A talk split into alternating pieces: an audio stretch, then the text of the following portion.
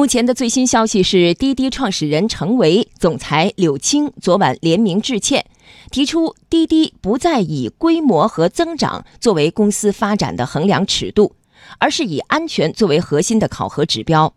组织和资源全力向安全和客服体系倾斜。滴滴也将重新评估顺风车业务模式，在安全保护措施没有获得用户认可之前，无限期下线。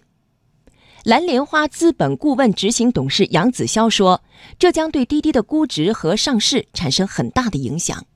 这次事件呢，暴露出来它内部管理的很多问题，还有管理的漏洞啊。那接下来的话，我们看到滴滴把它下线了，那这一部分业务的损失，包括它整个的整改，都对它的营收和利润肯定会产生一系列的影响。像这样的顺风车的这个事件，对滴滴的这个估值啊，还有说这个滴滴的未来上市啊，都肯定会未来产生很大影响。”